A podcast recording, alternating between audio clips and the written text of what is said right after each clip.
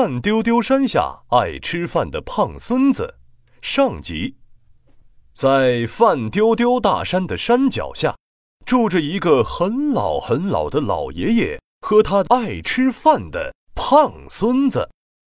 一口吃一碗大米饭，一口吞下一个肥肉丸。我是范丢丢山下的大胃王爷爷，我！爱吃饭的胖孙子敲着空碗说：“爱吃饭的胖孙子一顿能吃掉五百碗大米饭和一千个肥肉丸。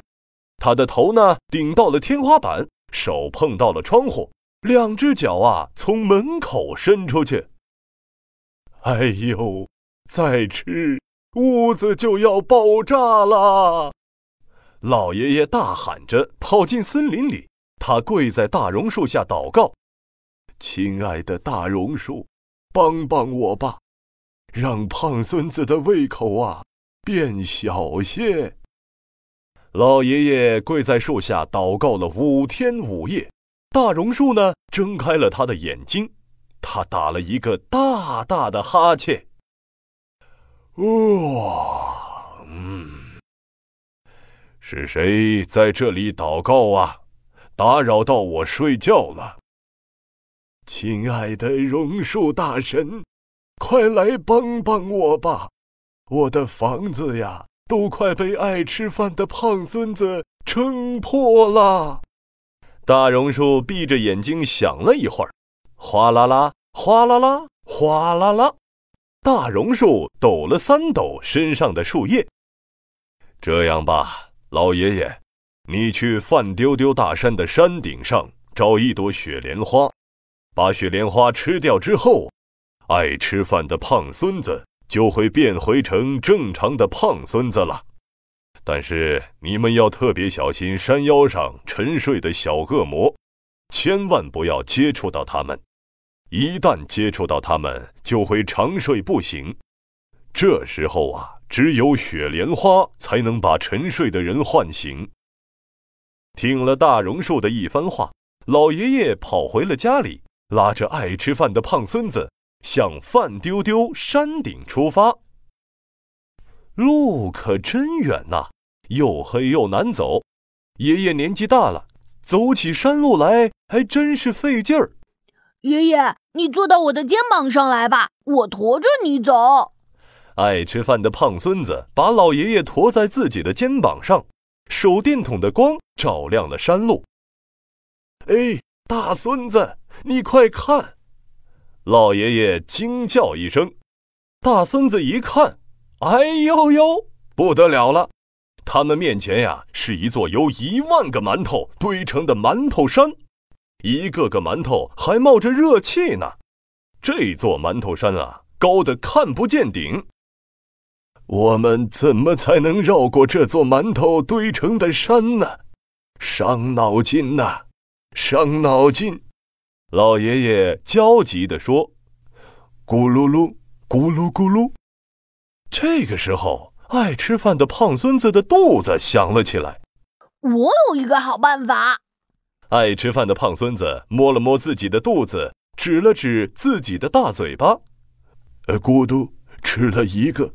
咕嘟吃了两个，咕嘟咕嘟吃了三个和四个。老爷爷在一旁数着胖孙子吃了多少个，数着数着就睡着了。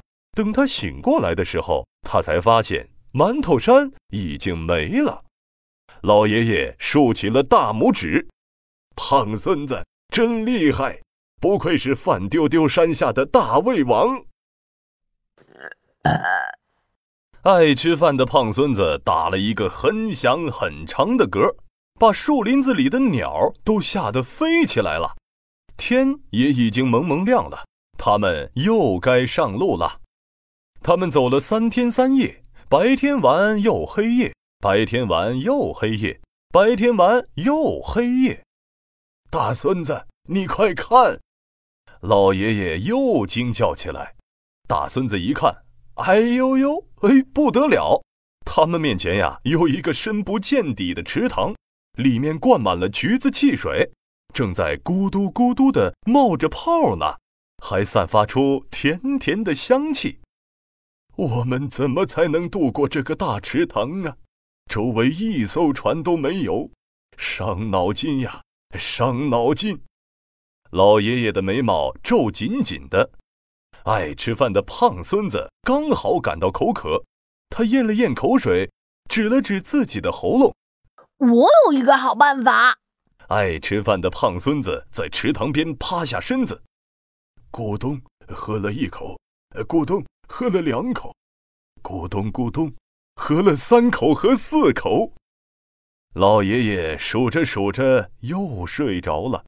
等到他醒来的时候，他才发现橘子汽水池塘已经被喝完了。老爷爷竖起大拇指：“胖孙子真厉害，不愧是范丢丢山下的大胃王啊！”他们穿过已经干渴的池塘，老爷爷大喊着。我已经可以看见范丢丢山顶的皑皑白雪了，雪莲花呀，一定就在那里。我们要快点走了，大孙子。他们加快了脚步，花了两天两夜的时间，走到了范丢丢山的山腰上。大孙子，你快看！爷爷惊叫起来。山腰的森林里，横七竖八的躺着好多小恶魔。它们长着卷曲的猪尾巴，头上顶着两个红色的小犄角，黑乎乎、肥嘟嘟的躺在草地上，呼噜呼噜的睡大觉呢。